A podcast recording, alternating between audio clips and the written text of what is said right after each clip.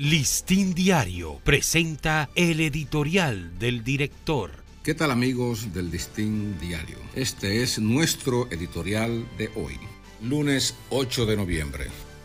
Gripe y COVID al mismo tiempo. La gripe ha comenzado a golpear fuerte con una capacidad viral que debe preocuparnos, porque su prevalencia junto a otros virus propios de la estación de fin de año viene a coincidir con un incremento de la pandemia del coronavirus. La influenza, como el COVID, no distingue sus víctimas.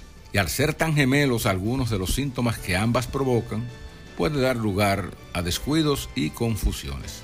Tales son, por ejemplo, las afecciones respiratorias, los dolores musculares y de cabeza, la fiebre y el malestar general. Algunos de estos también los provoca el dengue, cuyos casos de contagio han ido en aumento casi en paralelo a los de la gripe o influenza B.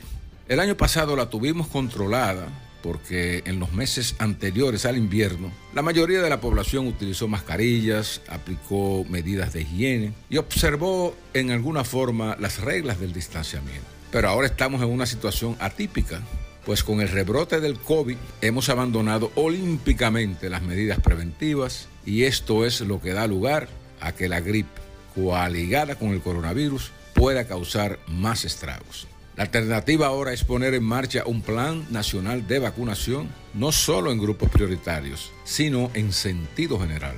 Y podría aprovecharse la logística y la infraestructura de la campaña anti-COVID para atraer a los centros de vacunación a los que deseen prevenir el contagio gripal.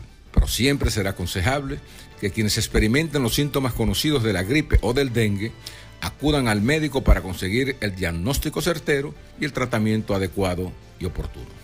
Este ha sido nuestro editorial. Listín Diario presentó el editorial del director.